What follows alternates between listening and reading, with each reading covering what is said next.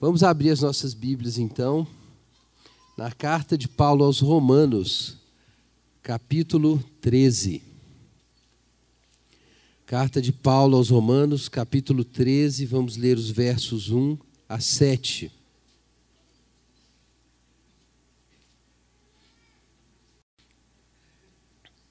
Nós deveríamos já ter passado por esse tema, mas irmão, se lembra que eu fiquei bem doente e depois disso a gente teve o Pedro Dulce aqui, né, no ano passado. E anteontem eu fiquei doente de novo. Mas eu disse, não, não, não podemos passar desse domingo. Então hoje nós vamos meditar um pouco sobre esse trecho. Romanos capítulo 13, versos 1 a 7.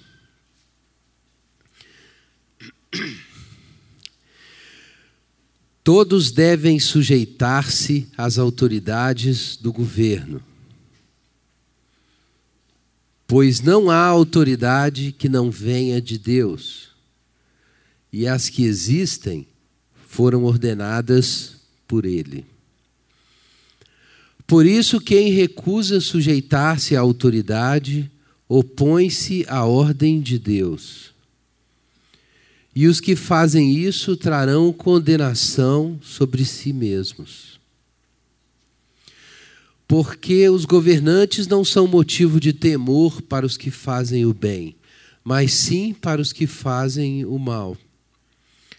Não queres temer a autoridade?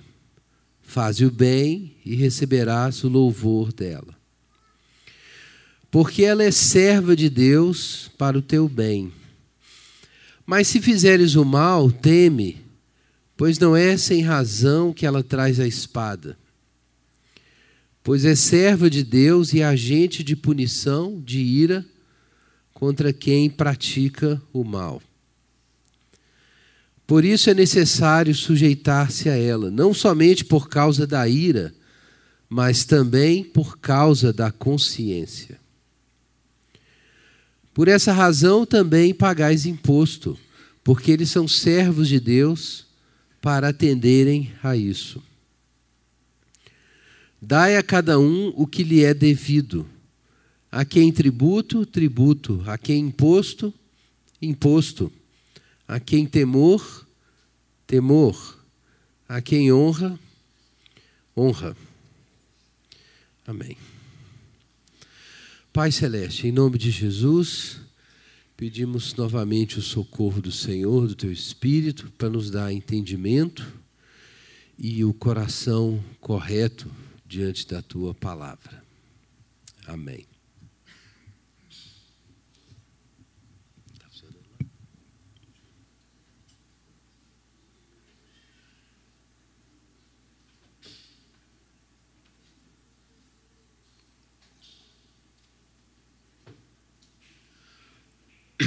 Irmãos,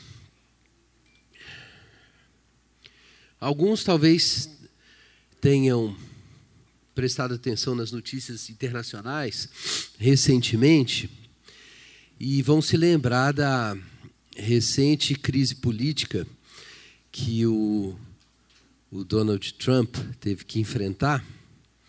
E como é um assunto que tem interessado e preocupado a pessoas no mundo todo hoje, que é o assunto da, desses novos fluxos de imigração.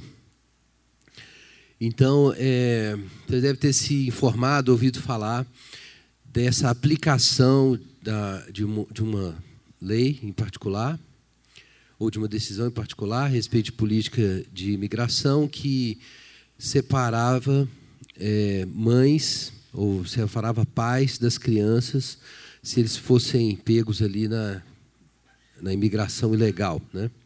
Então, isso estava acontecendo, como muita gente corretamente apontou, a regra era anterior ao governo do Trump, né? não foi ele que inventou, mas ela estava lá e ele resolveu aplicar. Então, é, é mentira dizer que foi ele que inventou isso, mas também é mentira dizer que é, que ele não tem nada a ver com isso, que a coisa era do Obama e tal, que é conversa fiada. Na verdade, está todo mundo enrolado na mesma história. É, mas, enfim, tem muitas complexidades, eu não vou entrar nesses assuntos agora, até porque não, não é nosso, obviamente não é nosso ponto. Mas uma coisa chamou muita atenção e causou furor. É que o advogado-geral, né, seria o advogado-geral da União, né, o advogado-geral deles, fez uma declaração pública, o, o Jeff Sessions fez uma declaração pública de que isso é bíblico. Não, não separar os pais dos filhos, obviamente.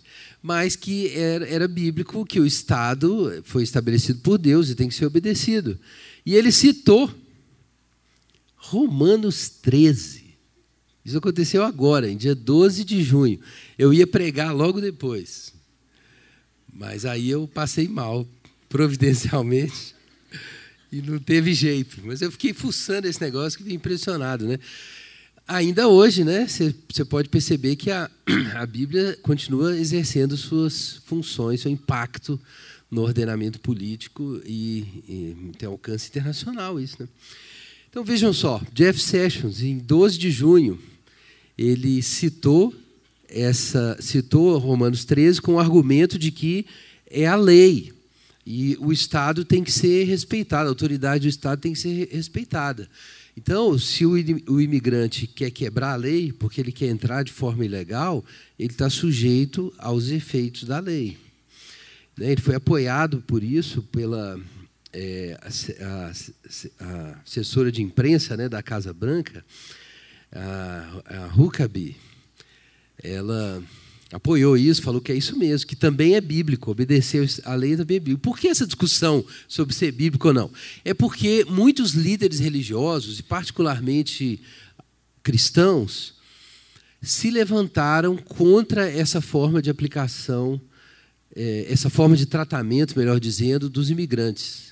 Então houve uma crítica assim, generalizada de várias igrejas, vários representantes de igrejas, Teve alguns, é, é, uma ala do, da, dos bispos norte-americanos chegou a dizer que as pessoas que aplicassem essa é, sanção contra imigrantes ilegais deviam, se fossem católicos, tinham que ser disciplinados, iam ser disciplinados pela igreja.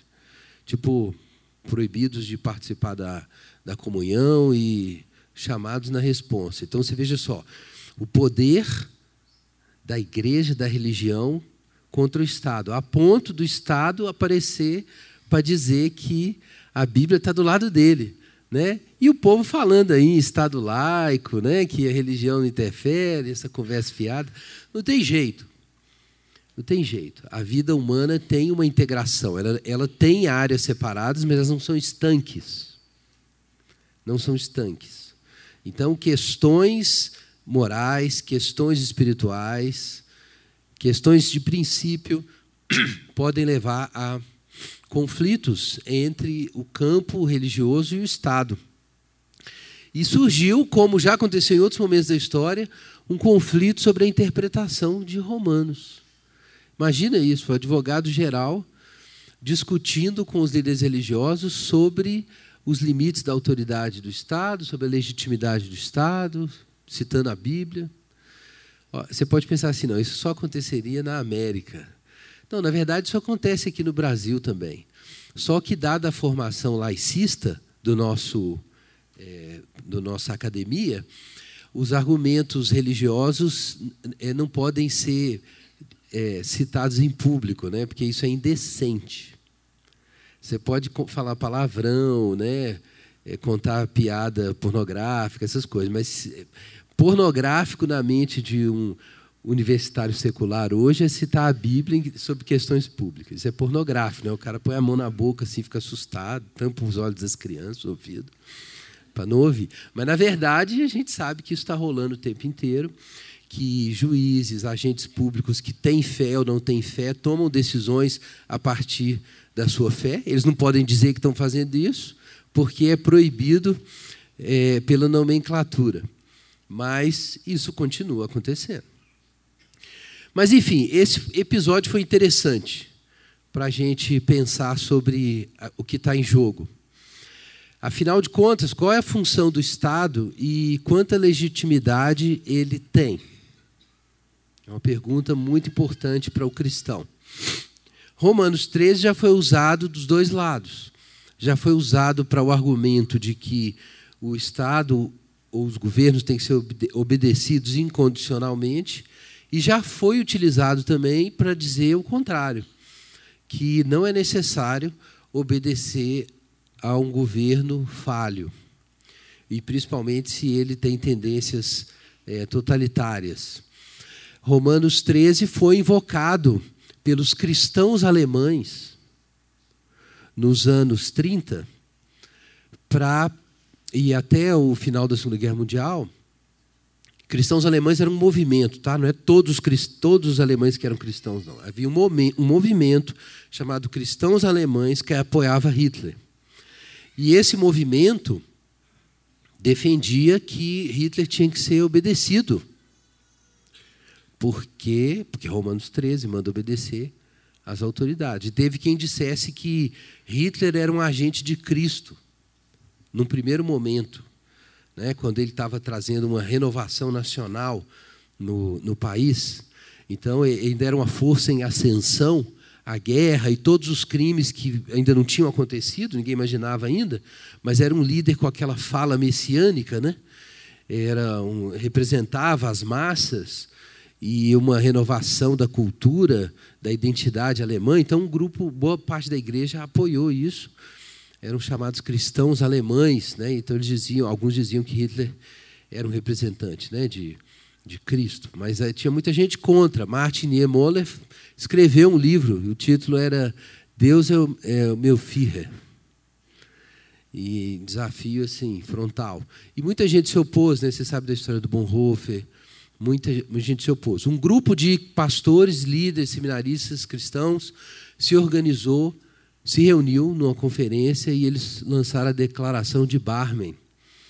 E nessa declaração eles negaram que o, o evangelho de, de Deus possa ser associado com uma ideologia política ou um programa político é, temporal, que você tem que manter uma separação entre reino de Deus e a política humana. Você tem que ter uma distinção dessas coisas. E você não pode atribuir funções messiânicas para um líder político.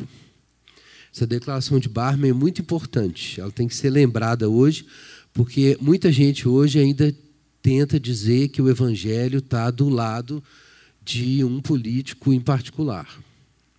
E isso é Satanás. Isso já aconteceu antes, a gente sabe que não é para fazer. Não é que o governo não seja de Deus, mas é que a gente não pode misturar a cidade de Deus dessa forma com a cidade dos homens. E o que acontece é que a maior parte desses pastores, estudantes de teologia, teólogos, líderes de igreja, foram, foi presa pelo é, Estado alemão nessa época. Uma parte foi para campo de concentração e outra parte foi mandada para o fronte oriental para invadir a Rússia. E quem não morreu na invasão foi preso e mandado para gulags. E sumiu esse pessoal. Mas a declaração de Barman está aí, para lembrar a gente que quando tiver um pastor subindo num palanque e dizendo que o candidato dele é o candidato de Deus, que é, ó, aqui, ó. Okay? Ele pode subir e dizer: Eu gosto desse candidato. Ele pode fazer isso. Ele pode fazer isso. Mas se ele disser que aquele partido, aquele candidato, aquele movimento é o movimento do Espírito Santo, de Deus, sai fora. Ok, agora vamos para Romanos 13. Eu tinha que falar isso porque existe uma demanda em relação ao Estado, existe um questionamento do Estado. Esse questionamento cresceu com a modernidade com é, a, a, crítica na, no pensamento político moderno a respeito das fundações do poder do Estado, mas ela começou um, até um pouco antes, né, com a reforma protestante, que estabeleceu vários limites para o Estado.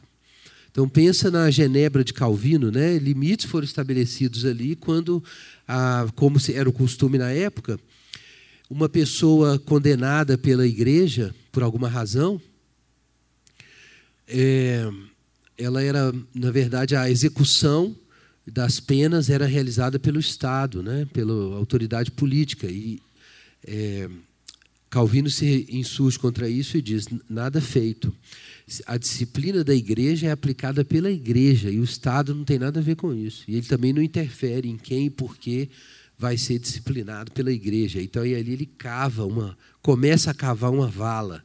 Não é que não conversavam essas autoridades, mas ele introduz ali uma distinção importante. Lutero também, por um lado, é, introduz essa liberdade da consciência individual na crença, mas também dá as primeiras pistas que depois Calvino vai usar de que magistrados inferiores podem eventualmente se unir para remover um magistrado superior que está sendo injusto.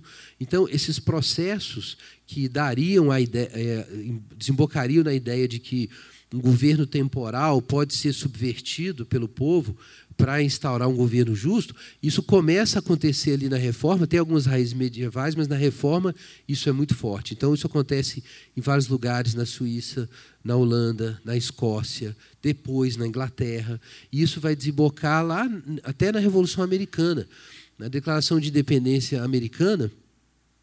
Isso é afirmado, né, de que é, governos são instituídos entre os homens para proteger direitos naturais que foram dados pelo Criador a todos os homens. E quando esses direitos não são respeitados, é legítimo remover esse governo e colocar um outro governo que respeite esses direitos. Então muita gente pensa assim: ah, isso é o pensamento liberal. Não é só isso. É a ideia de que Deus estabelece limites para os poderes. Então a fundamentação é teológica. É a ideia de que Deus criou os né, seres humanos, foram todos feitos é, iguais e dotados pelo seu Criador de certos direitos inalienáveis, né, entre os quais estão a vida, a liberdade e a busca da felicidade. Isso é exatamente o que diz a Declaração de Independência americana. É 1776, né? É, então, essa questão de que o poder do Estado, por um lado, é de Deus, mas por outro, quais são os limites? Essa é a questão. E Paulo dá uma resposta aqui muito importante para nós já era uma questão naquele momento. É, poucos, poucos anos antes, os cristãos, todos os judeus, na verdade, tinham sido expulsos de Roma. Paulo se encontrou com Priscila e Áquila em Corinto.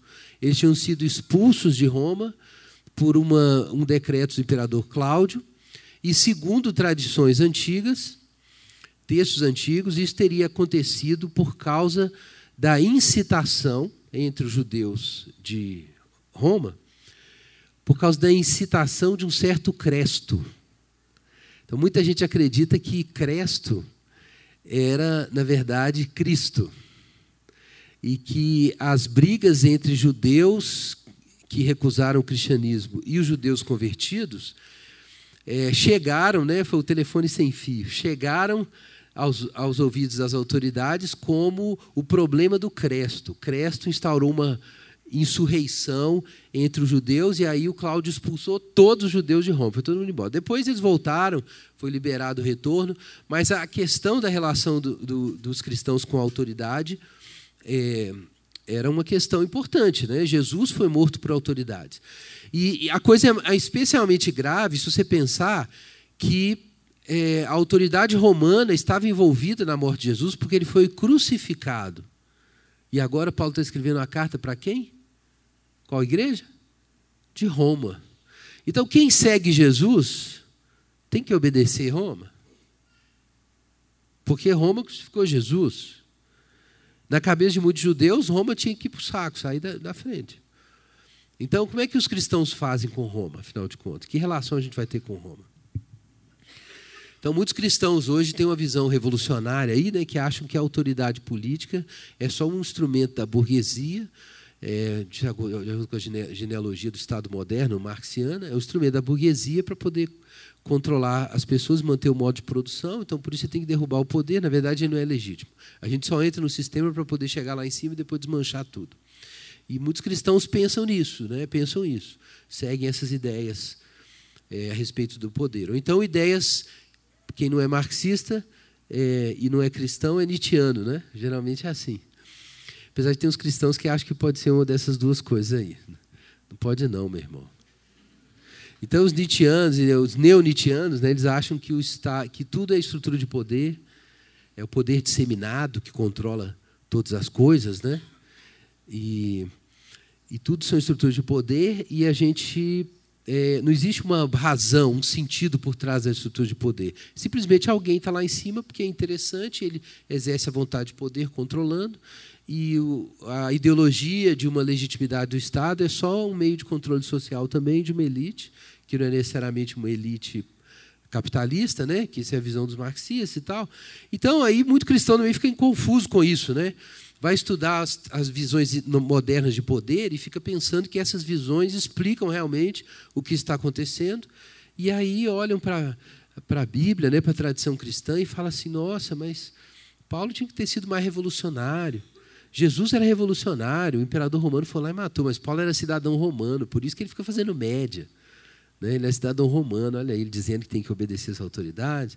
E aí o sujeito vem com essa imagem de mundo né, pagã, para ler a Bíblia e não deixa a Bíblia questionar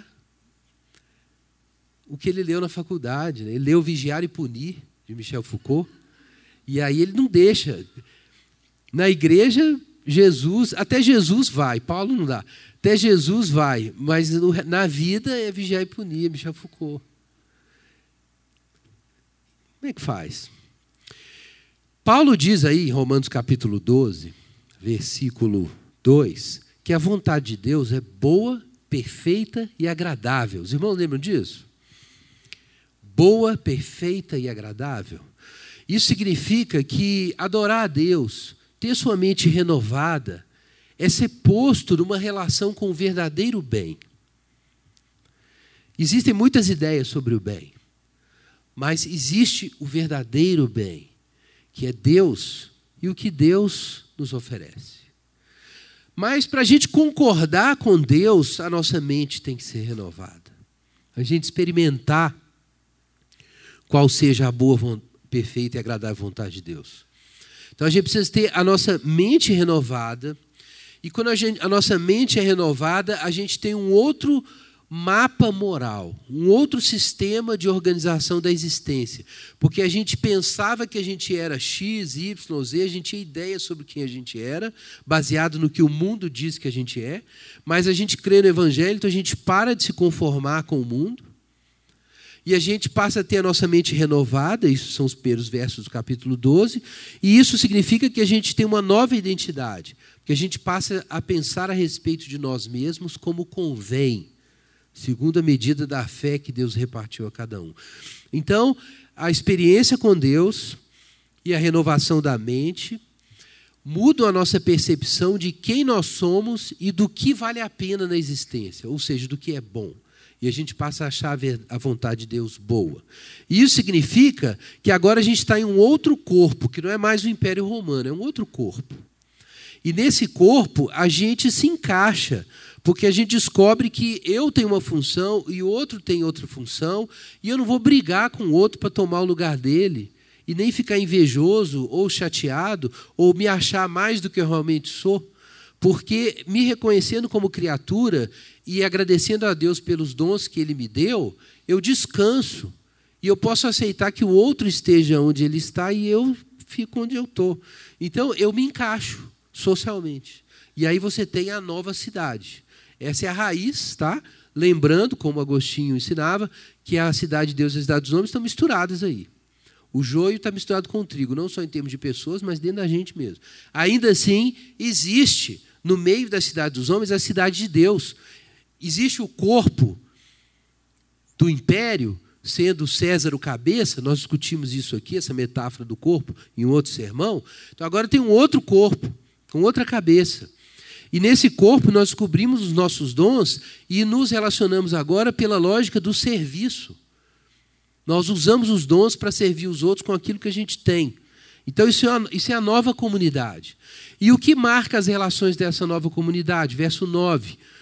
Um amor sem fingimento, um amor autêntico. Mas como pode surgir um amor autêntico? Um amor que não é meramente uma manipulação egoísta dos outros, que nem você sabe que é, ou se é ou não. É porque você odeia o mal e se apega ao bem. Versículo 11. Quer dizer, sua mente foi renovada. Você passou a aprovar a vontade de Deus como algo bom, perfeito e agradável. Seu paladar moral foi alterado. Então agora você deseja o bem. Você olha para Jesus e fala: Eu quero ser dessa forma. Eu quero ter esse coração, esse caráter, esse amor. Você se tornou amigo de Jesus. Então você não entra em relacionamentos para sugar das pessoas, o sangue das pessoas. Então o amor passa a ser sem fingimento. Por quê? Porque você tem uma relação eticamente regulada com os outros. Mas como uma, uma relação é eticamente regulada? Não é porque você tem regras éticas racionais e tenta cumprir. É porque você se uniu ao bem. E aí você tem a possibilidade de se tornar a expressão dele. Você se satisfaz no bem. Então o outro é uma oportunidade de compartilhamento, não é mais para sugar.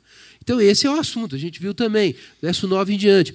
O bem passa a regular a nossa vida. Então, a gente vai amar de coração, né? honrar uns aos outros. Quer dizer, você reconhece quem o outro é, você não precisa mais negar o que o outro é para você ser você. Então você vai honrar o outro. Aí vem a alegria, a misericórdia, abençoar os que perseguem e enfim, todas essas coisas. E aí Paulo entra num ponto mais doloroso, nos versos 17 em diante. E quando alguém faz o mal contra mim? Aí Paulo diz: Não te deixes vencer do mal, mas vence o mal com o bem. Então veja, o que é isso? Tudo derivação do que ele falou no capítulo 12, versículo 2 ter a mente renovada e experimentar que a vontade de Deus é boa, perfeita e agradável, e agora ela começa a governar as relações. Então, se eu encontro o mal, eu não posso me tornar o mal. Eu não acredito nisso mais. Eu acredito no bem. Então, eu vou lidar diferente com o mal. Eu vou continuar sendo bom, eu vou vencer o mal, porque o mal quer me tornar mal como ele é. Então, ele vem e me fere, mas aí eu não me torno o que ele é, porque Jesus ressuscitou. Então, eu não vou mais fazer isso. E aí vem o problema do grande do bullying institucional, é o Estado, né? Porque e quando o Estado, o Estado impõe a sua vontade, como que nós vamos lidar com a, a estrutura pública, né, da, dessa ordem social? De novo, a questão vai ser a mesma. Nós vamos ver aqui no texto. A questão ainda é a nossa relação com o bem. A relação não com o bem, com, com o bem, melhor dizendo, tem que coordenar a nossa resposta em relação ao Estado. E o que Paulo diz de cara? Que toda autoridade vem de Deus. Ou, negativamente, né? veja aí no verso 1.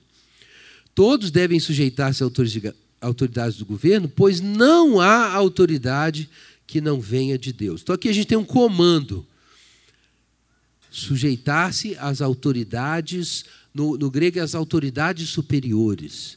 É claramente uma referência a autoridades políticas mesmo da, da cidade, ok? Da, de Roma. É uma referência a autoridades políticas. Mas a gente poderia estender isso a outras autoridades, tá?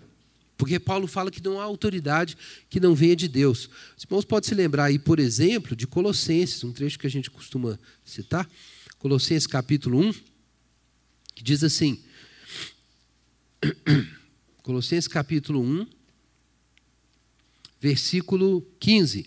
Ele é a imagem do Deus invisível, primogênito sobre toda a criação. Porque nele foram criadas todas as coisas nos céus e na terra, visíveis e invisíveis, sejam tronos, sejam dominações, sejam principados, poderes. Tem gente que pensa que Paulo está falando aqui dos demônios, né? As forças celestiais, é, espirituais do mal nas regiões celestes. Mas isso é a linguagem de Efésios.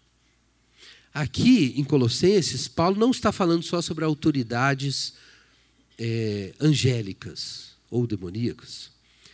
Por que a gente sabe que não? Porque no começo do verso 16 ele fala que foram criadas todas as coisas aonde? O que, que diz aí em sua Bíblia? Colossenses 1,16? Nos céus e na terra as visíveis e as invisíveis. Quer dizer, quais campos estão sendo cobertos por, pelos exemplos que Paulo está dando? Coisas celestiais e coisas terrenas também.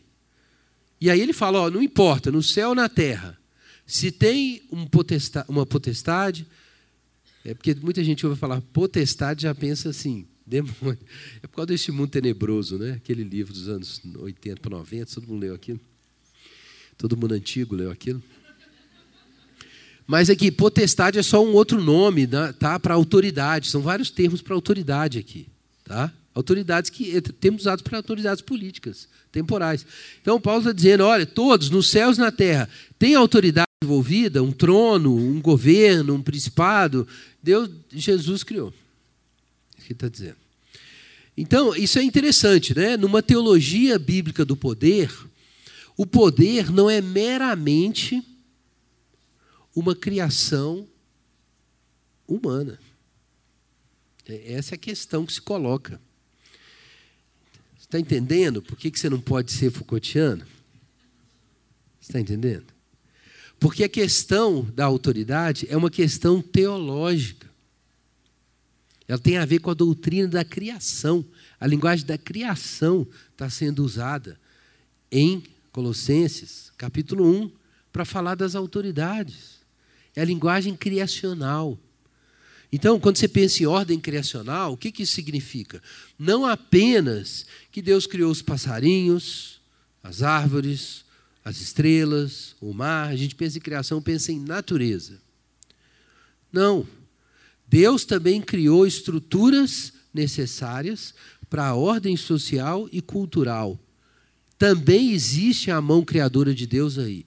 Não estou dizendo que não existem processos históricos e que a vontade humana não participa desse processo.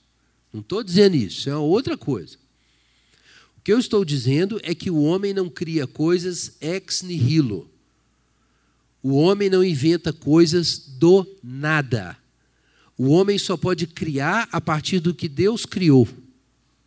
Então o homem tem uma atividade cultural e ele inventa instituições ele faz muitas coisas, mas os atos criativos do homem na atividade cultural acontecem sobre possibilidades e estruturas divinamente concedidas, como, por exemplo, a racionalidade, o sentido moral, o sentido da beleza, a, a sociabilidade, a capacidade da linguagem. E entre essas estruturas estão as estruturas de governo. Há várias formas de o homem construir essas estruturas, mas ele acaba tendo que construir essas estruturas. E elas acabam seguindo certa lógica. Certa lógica que, eventualmente, as pessoas vão estudar com teoria política, teoria do direito. Mas se isso é uma coisa, não é uma coisa totalmente arbitrária, é por isso que isso pode ser estudado. Agora, não estou dizendo que não tenha participação humana nisso, é claro que tem. Então, os irmãos vão lembrar aqui daquela metáfora que eu sempre uso, do jardim do Éden. Quem foi posto no jardim para lavrar e guardar o jardim, irmãos? Adão. Adão foi posto no jardim para lavrar e guardar. Mas quem plantou o jardim? Deus. Então o jardim no final resulta da ação combinada do Criador que estabelece estruturas e possibilidades e da criatura que se torna um co-criador criado porque ele exerce a sua liberdade à vontade, modificando, especificando, dando direções para aquilo que Deus colocou para ele. Mas sem Deus plantar o jardim, o homem não faz nada. Então, o homem é responsável pelas instituições políticas? Sim. Elas são uma criação arbitrária da vontade de poder? Não. Para o cristão, isso não é aceitável.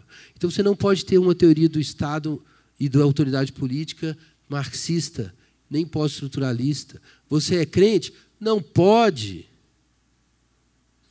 Não pode, sinto muito. Você jurava que foi na universidade e fez uma grande descoberta. Né? Aí você chega na igreja, aí você vê lá o pastor, aí você vem, a hora vem Foucault, né? O poder pastoral ali. A forma de manipular e tal. Meu irmão, ou você deixa a Bíblia governar a sua cabeça, ou você vai ficar se enganando aí, achando que é crente, mas não é, porque todas as suas categorias de análise são secularizadas. E aí você vem com essa cara lavada, canta, Jesus é o Senhor e tal, mas fica o tempo inteiro olhando o poder disseminado. as manipulações da autoridade, a vontade de poder por trás do patriarcado, é só isso que você vê. Está com a mente corrompida. Está com a mente corrompida. Olha aí. Não vos amoldeis ao esquema desse mundo, mas sede transformados pela renovação da vossa mente, para que experimenteis qual seja a boa, agradável e perfeita vontade de Deus. Então, existem estruturas de poder e elas têm uma base criacional. Então, Paulo diz: não há autoridade que não venha de Deus. Não há autoridade que não venha de Deus. Então você não pode olhar a autoridade como um negócio que Deus não tem nada a ver com aquilo. Ele tem. Você não pode imaginar que esse é um espaço que o evangelho não tem a ver, que Deus não tem a ver. Não pode. Não há autoridade que não venha de Deus. Por isso, todos devem se sujeitar às autoridades. E ele ainda diz: as que existem foram ordenadas por ele. Irmãos, atenção, eu não quero dizer com isso que tudo o que as autoridades e os poderes estabelecidos por Deus fazem é válido, ok? Eu, eu vou dar um exemplo aqui.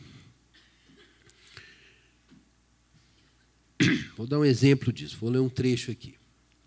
Ai da Síria, vara da minha ira. A minha indignação é um bastão em suas mãos. Eu a envio contra uma nação ímpia e contra um povo que me enfurece, dou-lhe ordem para tomar o despojo, para arrebatar a presa e para pisá-los como a lama das ruas. Então existe um povo perverso, coletivamente comprometido com o mal, que a certa altura recebe o juízo de Deus. E Deus vai usar um processo histórico para levantar uma guerra que será justa contra essa nação ímpia. Mas qual é o problema da Síria, que é a vara na mão de Deus? Ela não entende assim. Nem seu coração planejou isso. Em vez disso, no íntimo, desejou destruir e eliminar muitas nações. Por isso, quando o Senhor houver concluído toda a sua obra no Monte Sião, em Jerusalém, ele castigará o rei da Síria pela arrogância do seu coração e por seu olhar orgulhoso, pois ele diz: Fiz isso com a força da minha mão e com a minha sabedoria. Às vezes, a autoridade que Deus levanta, a base da autoridade dela é o ordenamento divino, mas ela pensa que é a sua vontade que é o seu poder, o seu orgulho. Depois Deus vai humilhar essa autoridade. Então Deus às vezes usa autoridades para trazer justiça e juízo, mas elas são injustas, elas não são boas, não. Elas também têm a mente corrompida sobre a natureza do poder que elas têm, porque elas não sabem que o poder que elas têm foi recebido de Deus para realizar certas coisas. Elas são arrogantes e concupiscentes, porque elas desejam expandir o seu domínio além do que Deus estabeleceu. Então Deus depois vai ter que julgar essas autoridades. Então, quando a Bíblia diz que não há autoridade que não venha de Deus, atenção, é que autoridade, autoridade é algo que vem do trono de Deus e é divino. Você pode se opor a uma autoridade maligna, mas se por causa da autoridade maligna você passa a odiar autoridades ou a autoridade, então você se corrompeu. Você deve odiar e resistir à malignidade das autoridades, mas não há autoridade que não venha de Deus. Então, a autoridade é um princípio divino. E ele usa a autoridade para quê? Para estabelecer discriminações e ordem para o seu universo.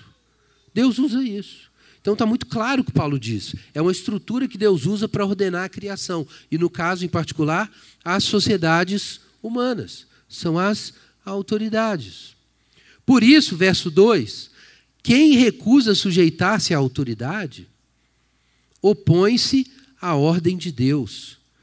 O, o termo aqui é, tem, tem um sentido de, de re, recusar ou resistir habitualmente. Os resistentes, é como se Paulo estivesse dizendo isso aqui. Tem, tem algumas traduções que mostram isso mais claro. No versículo 2. Os que resistem, os resistentes, os que dizem não à autoridade, então, verso 2, Paulo está enfatizando isso. Trarão condenação sobre si mesmos, porque eles se opõem à ordem de Deus. Existe, então, a ordem de Deus. Existe, é uma coisa que o cristão tem que se preocupar.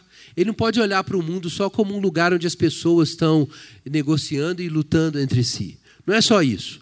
Sob essa estrutura, respeitando mais ou menos a estrutura em certos lugares ou em certos momentos históricos, sob essa, esses processos, existe um negócio chamado a ordem de Deus. Existe uma coisa chamada ordem de Deus. Existe ordem criacional. O cristão não pode pensar sobre sociedade, sobre cultura, sobre história, sem a noção de que existe ordem criacional. Deus estabelece leis.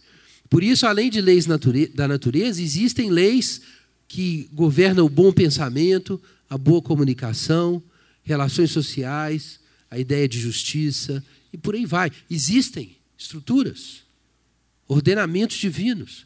Faz parte do olhar cristão para as coisas. Isso, lembrando que eu disse, o homem pode responder ao ele pode reconhecer bem essas, essas leis divinas e estabelecer relações sociais e estruturas justas. Ou ele pode apreender mal e tentar criar uma vida social injusta. Ele pode fazer isso. É, o Hermann Doivert chamava isso de positivação. O homem positiva as leis divinas, criando relações ou estruturas que podem ser mais ou menos obedientes às leis divinas. Então, existem, por exemplo, os gregos desenvolveram a, a lógica é, como disciplina explícita para ajudar o pensamento, fantástico isso. Eles apreenderam essa dimensão da estrutura que Deus pôs no mundo muito melhor do que outras culturas. Os romanos é, tiveram uma contribuição para o direito muito importante. E assim por diante, né? diferentes culturas e momentos históricos diferentes apreendem melhor essas coisas. O problema é você aprender lá na escola, na universidade, que isso foi inventado do nada. As leis da lógica foram inventadas pelos gregos, então elas podem ser desinventadas, não é?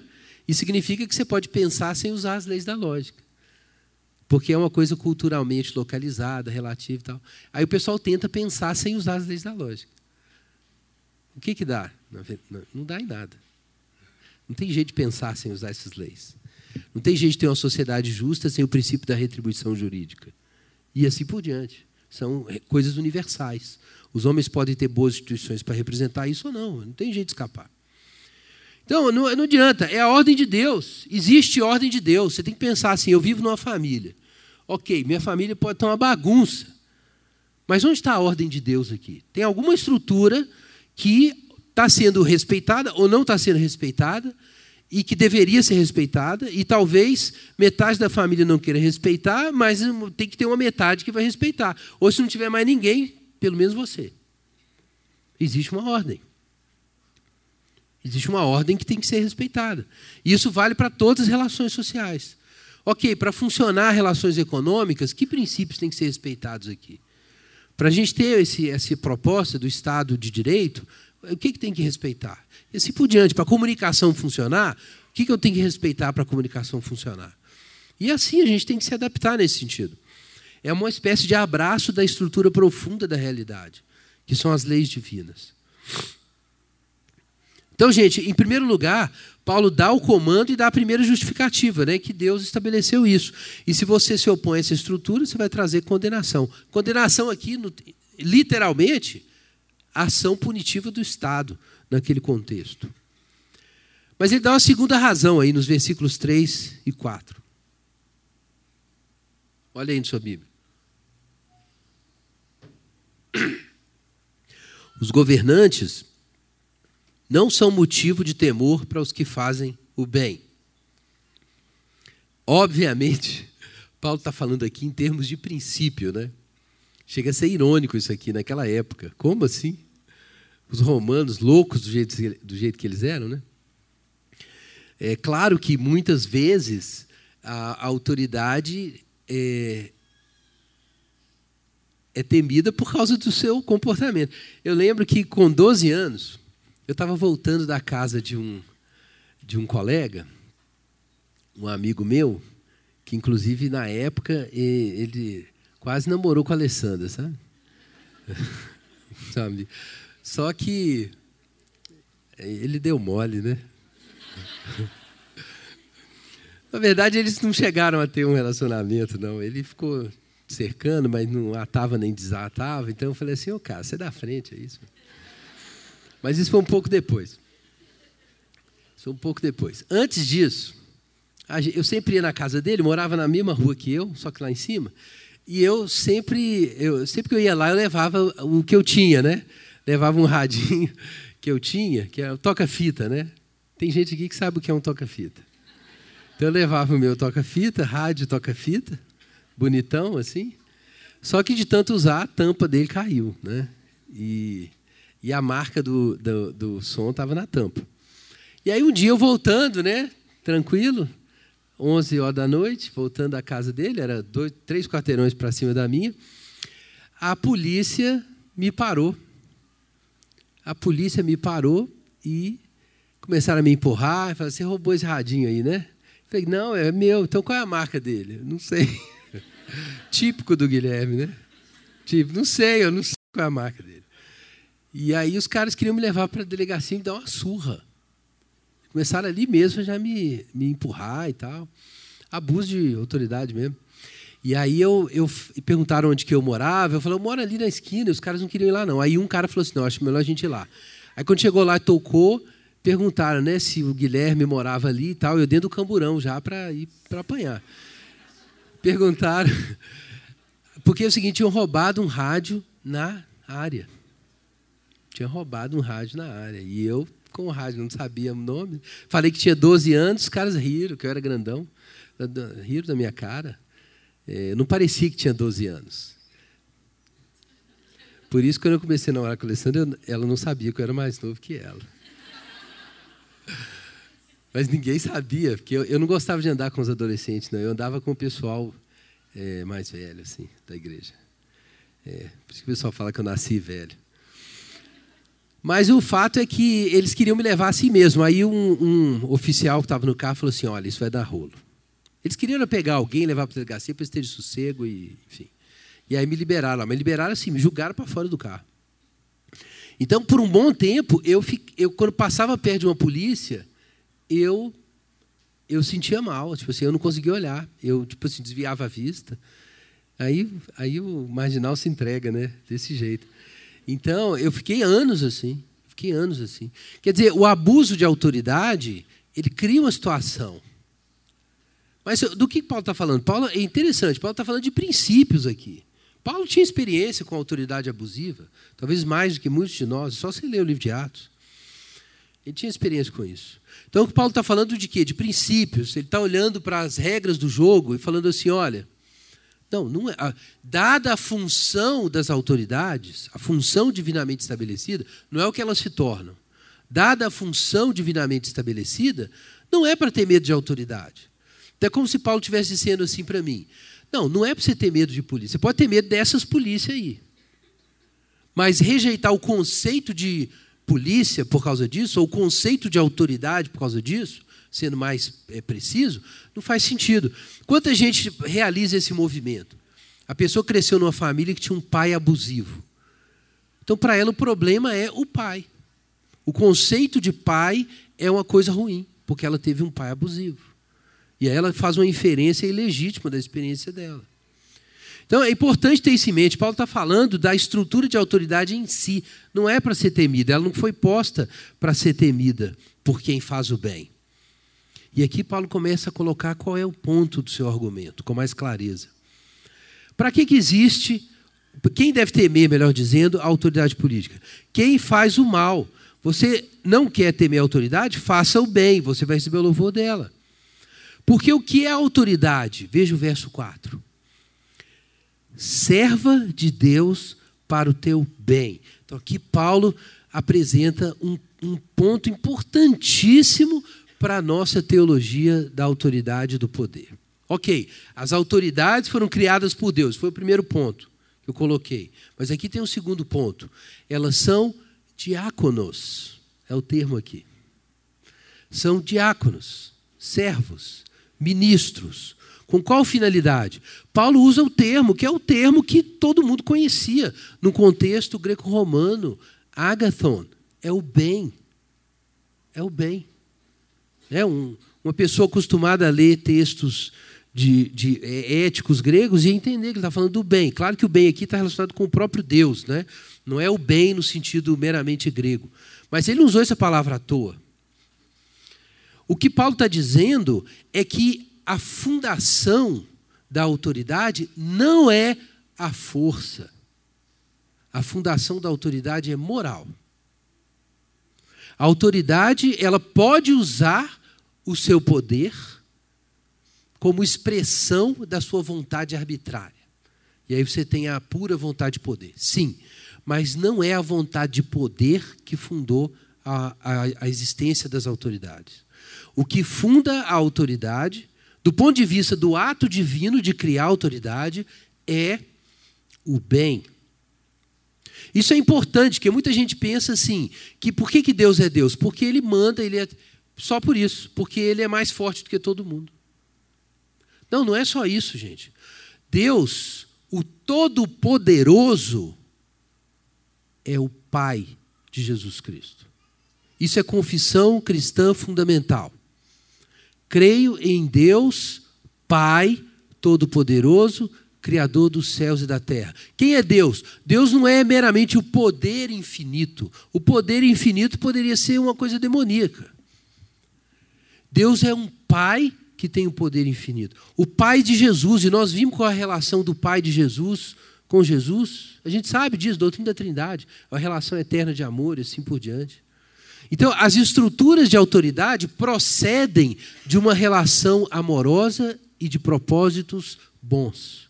É daí que ela vem. Então, a última, a, a, o último nível de análise de de, das estruturas de poder não é a vontade de poder, como querem os modernos, que não acreditam que existe razão. Quer dizer, os modernos ainda acreditavam, né? os pós-modernos, que existem, existe razão, beleza, ordem, estrutura, o bem. Eles chamavam isso de metafísica. Dizem eles que isso acabou. Não acabou. Nunca acabou. Mas essas estruturas existem, são reais. E as estruturas de autoridade existem, na verdade, secundariamente, para proteger e promover essas realidades. As autoridades existem para o bem. Então, o bem é anterior ao poder. Você não entendeu uma relação quando você analisou com o seu raio-x, seu superpoder Foucaultiano, neonitiano, você analisou a relação e descobriu qual é a estrutura de poder que está ali e qual é a vontade dominante. Pronto, explicamos essa estrutura. Explicou coisa nenhuma. Se existe um Deus bom e trino por trás da realidade, você, se você acha que você explicou, você pensa o mundo exatamente igual a um outro cara chamado Satanás. Porque isso é assim que ele vê o mundo. Para ele só existe isso. E aí você quer servir a Deus, mas você tem uma compreensão demoníaca da estrutura, das estruturas de poder. Não vai dar certo. As estruturas de poder existem para o bem. Eu não estou dizendo que elas não possam ser desvirtuadas. A gente acabou de ler Isaías 10. Então Deus coloca um, um, uma autoridade e vai usar isso para julgar uma nação ímpia. Mas essa, esse poder histórico não sabe disso. Ele não sabe que ele existe por causa da justiça. Ele pensa que existe por causa de si mesmo. Ok? Então, se você analisa as relações de poder para você mostrar as intenções de um poder histórico perverso, sim, isso pode ser feito. Mas se você me disser que no final todas as relações humanas são só isso, choques de vontade de poder, de tentativas de projeção de si no mundo e pronto, você está achando que você está interpretando a realidade, você está entrando num buraco narcisista. É, eu, eu, recomendo muito um livro chamado A Mente Imprudente, de Mark Lilla. Que ele fala sobre como vários intelectuais se relacionaram de forma doentia com o poder. E, interessantemente, ele, ele fala do caso do Foucault. Né? O Foucault que desmascarou as estruturas de poder. Né? A certa altura, quando, depois de 1968, daqueles acontecimentos ali que né, estudantes e é, sindicalistas se reuniram e fizeram um quebra-quebra lá na França, e até hoje o povo está tentando entender o que aconteceu. Logo depois, ele deu uma entrevista é, na TV, ele participou de um debate na TV com o Noam Chomsky, em 71, e ele dizia o seguinte: olha a mentalidade. Ele falava assim, ele usava essa, seu método genealógico para mostrar as estruturas de poder e tal. Mas ele fala assim: o proletariado não entra em guerra contra a classe dominante por considerar que essa guerra é justa. O proletariado entra em guerra contra a classe dominante porque, pela primeira vez na história, quer tomar o poder. Quando o proletariado tomar o poder, é perfeitamente possível que exerça, em relação às classes sobre as quais triunfou, um poder violento, ditatorial e até sangrento. Não vejo que objeção poderia ser feita a isso. Então, o problema é que se você tem uma visão de mundo em que tudo é vontade de poder e estruturas de dominação, você não tem um freio moral para quando você tiver poder, você não usar esse poder para destruir os outros. É por isso que a política das identidades hoje, na medida em que absorve o discurso pós-estruturalista de poder, se torna incompetente para o governo. Porque o conceito de justiça e de bem é destruído. As estruturas de poder e envolvimento político só existem para que a minha vontade seja projetada. Então, se não existe justiça e bem, que segurança você pode ter quando essa, essa, esse ser estiver na autoridade? Não pode. Não pode. Vai se tornar algo parecido com o rei da Síria. Né? Eu vejo que coisa importante. A autoridade é serva de Deus para o teu bem. Então aí Paulo está falando em princípio. Se você faz o mal, tem uma autoridade. Não é sem razão que ela traz a espada, que é uma linguagem né, para falar da, do, do Yusglad, né? é o poder fatal. Tinha a ver até com a pena de morte na época. Não é à toa que ela traz a espada, porque ela é agente de punição ou de, de aplicação da justiça, seria o termo grego, a raiz é, é de quê? Que é justiça, mas tem o sentido de, de uma vingança justa ok? Ou seja, da execução de uma pena. É agente de punição de ira contra quem pratica o mal. Então, é, a, a autoridade política existe para isso. Ela, ela precisa se pensar dessa forma. Então, de um ponto de vista cristão, a gente não pode ter só uma doutrina de legitimação do Estado.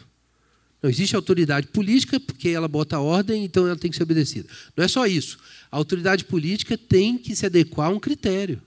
E qual é o critério? Ela existe para o bem, para o bem dos indivíduos, para o bem público, para a preservação da justiça e para a supressão do mal. Então, essa é a compreensão cristã do Estado. É uma comunidade política organizada em nome da justiça pública. E o poder que ela tem não é a sua, não é suficiente para justificá-la. Para justificar uma autoridade política, ela precisa ter poder histórico, mas também precisa trabalhar pela justiça pública. Se ela não compreende isso, o que ela é? Né, então, Agostinho, na Cidade de Deus, ele diz que uma autoridade governamental que não cuida da justiça é, na verdade, um, uma gangue de ladrões. É uma gangue de ladrões. A autoridade política que não está trabalhando pela justiça é uma gangue de, de ladrões, porque a autoridade política existe para isso. Aí você pensa assim: o que, que Paulo está dizendo? Paulo está mandando obedecer Roma ou desobedecer? Está mandando obedecer. Mas ele está deixando muito claro. Claro, Roma. Roma tem autoridade. Roma foi posta por Deus para quê? Para garantir o bem e a justiça. É para isso que ela tem autoridade. Precisa dizer mais alguma coisa? Vocês compreendem aqui que existe um, uma, um critério de checagem do poder político? Existe um critério de checagem do poder político. Quem não acredita que existe bem transcendente e justiça, não tem critério de checagem para o poder político e tem que ser mantido longe dele. Por isso, qualquer prática ou ideologia que nega a existência da justiça e do bem tem que ser mantida longe do poder. E se você precisar votar para impedir isso de acontecer, você tem que votar. Porque o Estado existe para isso. E se tem governantes que não querem fazer isso, ele, você não vai se insurgir contra a autoridade. Porque a autoridade é o ordenamento de Deus. Mas a gente está na sociedade democrática, então a gente troca. E bota alguém no lugar que vai fazer com que a autoridade cumpra o seu papel. Que é trazer o quê? Justiça e garantir o bem. Me perguntaram uma vez, teve muitas discussões anos atrás, sobre impeachment. Né? O cristão pode apoiar impeachment ou não? Então teve gente que pegou Romanos 13 e falou assim: não pode. Não pode ter impeachment, porque Romanos 13 manda obedecer às autoridades. Obviamente não é isso. Que o objetivo do impeachment é salvar a autoridade. Não é destruir a autoridade. É salvar a autoridade, é afirmar a autoridade. É dizer que a autoridade é boa e tem uma função. É por isso que você vai tirar um governante e botar outro, para que a função seja cumprida. Porque existe uma, uma, um vínculo. A autoridade é a autoridade do bem. E o mal? O mal não tem autoridade. Por isso, Deus criou os principados e potestades por meio de Jesus, mas depois, os principados e potestades foram humilhados. Aonde? Aonde, gente? Na cruz. O criador das autoridades é o que humilha as autoridades. E nesse processo, o que é preservado? A autoridade do bem. Verso 5. Então, por que você tem que se sujeitar à autoridade? Entenda, você que é cristão. Não é apenas por causa da ira, não é só porque ela tem o poder, não é só porque ela tem a espada, você não obedece à autoridade só porque ela é mais forte do que você. Olha o que ele diz. Mas também por causa. Olha em sua Bíblia. Olha em sua Bíblia, meu irmão. Para de pensar no almoço. Por causa da consciência. Por que você tem que obedecer à autoridade? Não é só porque ela é forte.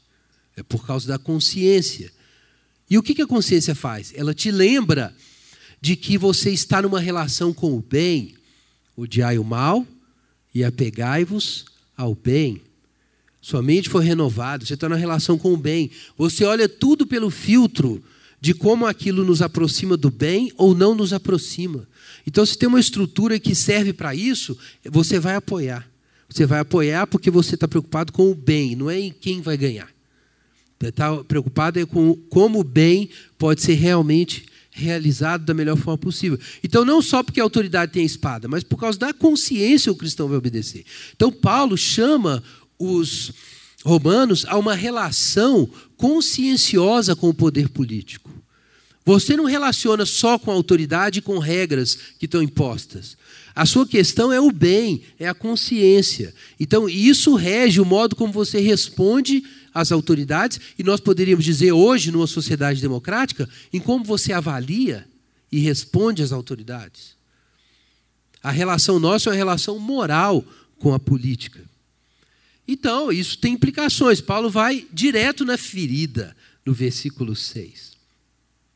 Por essa razão também pagais impostos. Né? Então, quanta gente adota também a concepção liberal, né? É, se, se, eu não estou enganado, é de Nozick, Robert Nozick, de que é, impostos são, é, é, na verdade, roubo regulamentado. Né? E, enfim, todos, imposto, o imposto é sempre roubo. Na verdade, é trabalho escravo, não é o que o Nozick falava. Você tem que dar o quê? 40% da sua renda anual? Você é obrigado a dar para o Estado? Então ele falava isso. Que você é o trabalho escravo. Você ficou 40% do seu tempo trabalhando para o governo, obrigado, obrigado, sem poder escolher. Gente, eu, eu, eu, eu quero concordar, mas eu não posso, o Paulo não deixa. Eu vou ter que resolver isso. Mas está aí, versículo 6. Ó. Por isso você paga imposto, porque eles são os le, le, é, leitur, leiturgon, né? Que é, é onde vem a palavra liturgia, mas é isso mesmo, são oficiais. Eles são oficiais de Deus para atenderem a isso. Em outras palavras, você tem que pagar imposto para manter uma estrutura de, de governo que vai trabalhar pela, pela, pelo bem público. Você, você, Paulo está dizendo, isso é um dever cristão, você vai ter que fazer.